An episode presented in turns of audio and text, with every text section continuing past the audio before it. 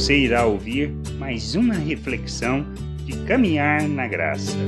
Se entendemos, não podemos viver diferente. Ao compreendermos a obra de Deus e o que recebemos, não podemos viver diferente do que seja a sua vontade.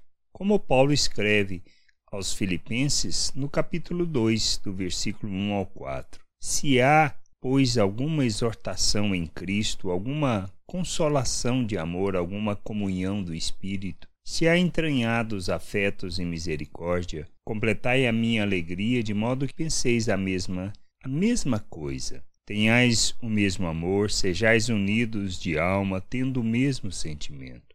Nada façais por partidarismo ou vanglória, mas por humildade, considerando cada um os outros superiores a si mesmo. Não tenha cada um em vista o que é propriamente seu, senão também cada qual o que é dos outros. Quando compreendemos o amor do Senhor em nosso favor, entendendo, buscando, e nos empenhando pela comunidade da fé, pelo amadurecimento e crescimento espiritual, deixando a maneira de pensar deste mundo para sermos cheios de Cristo. Então, não podemos jogar sujo com o irmão, não podemos priorizar o nosso interesse pessoal. Precisamos ajudar uns aos outros. Não pode haver qualquer desejo de tirar vantagem, de querer usar o outro para os nossos interesses.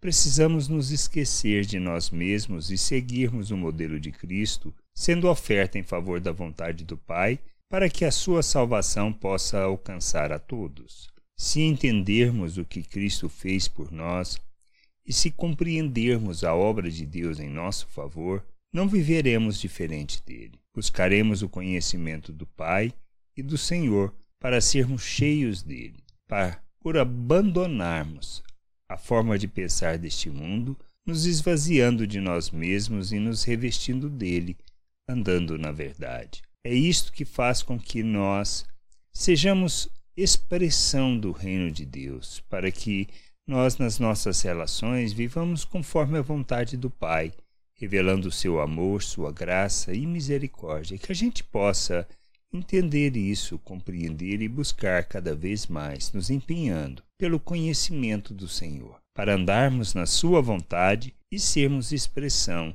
de Sua graça, de Sua misericórdia neste mundo. Graça e paz sobre a tua vida. Amém. Não deixe de ouvir outras reflexões de caminhar na graça no agregador de podcast de sua preferência. Procure por Caminhar na Graça.